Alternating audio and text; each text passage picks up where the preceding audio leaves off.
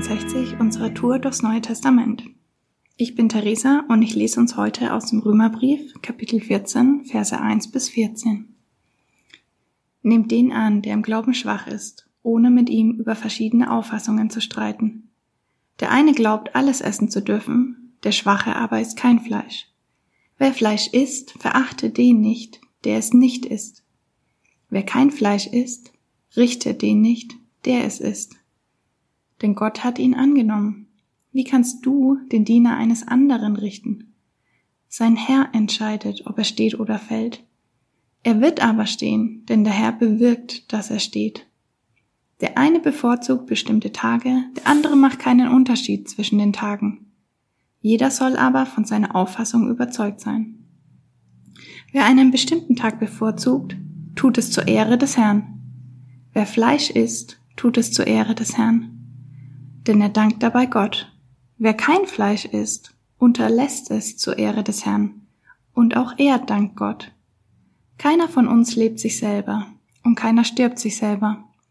Leben wir, so leben wir dem Herrn, sterben wir, so sterben wir dem Herrn. Ob wir leben oder ob wir sterben, wir gehören dem Herrn. Denn Christus ist gestorben und lebendig geworden, um Herr zu sein über Tote und Lebende. Wie kannst du also deinen Bruder richten? Und wie kannst du deinen Bruder verachten? Wir werden doch alle vor dem Richterstuhl Gottes stehen. Denn es heißt in der Schrift, so wahr ich lebe, spricht der Herr, vor mir wird jedes Knie sich beugen und jede Zunge wird Gott preisen. Also wird jeder von uns vor Gott Rechenschaft über sich selbst ablegen. Daher wollen wir uns nicht mehr gegenseitig richten. Achtet vielmehr darauf, dem Bruder keinen Anstoß zu geben und ihn nicht zu Fall zu bringen. Auf Jesus, unseren Herrn, gründet sich meine feste Überzeugung, dass an sich nichts unrein ist.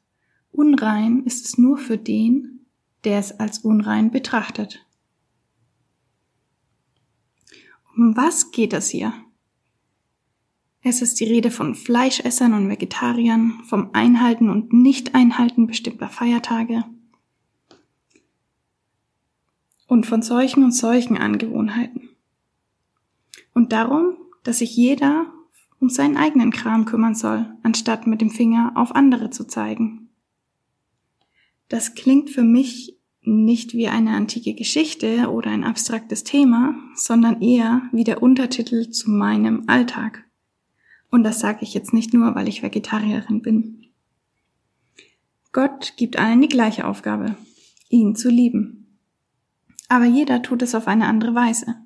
Die einen leben in strikter Selbstdisziplin, enthaltsam und verzichten auf bestimmte Nahrungsmittel, um tiefere Gotteserfahrung zu haben.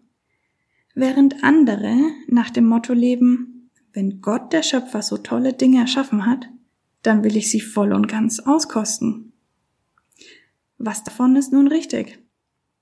Wir bekommen in diesem Text ganz klar gesagt, es geht nicht um die Regeln und Gewohnheiten. Sie mögen uns zwar helfen, uns im Leben zu orientieren, aber das ginge genauso gut auch mit anderen Gewohnheiten und Regeln. Es geht einzig und allein um die Liebe. Mit anderen Worten, um meine innere Einstellung und Herzenshaltung dabei. Die Frage am Ende des Tages ist nicht, wie hast du es gemacht, sondern wie viel hast du dabei geliebt. Ich muss dabei an so manch eine Geschichte aus der Bibel denken, in der Gott Menschen dazu aufgefordert hat, Dinge zu tun, die ihrem persönlichen moralischen Verständnis völlig zuwidergingen. Ein Prophet im Alten Testament sollte eine Prostituierte heiraten und all ihr Fremdgehen mit Geduld ertragen, um dadurch Gottes Erbarmen zu zeigen.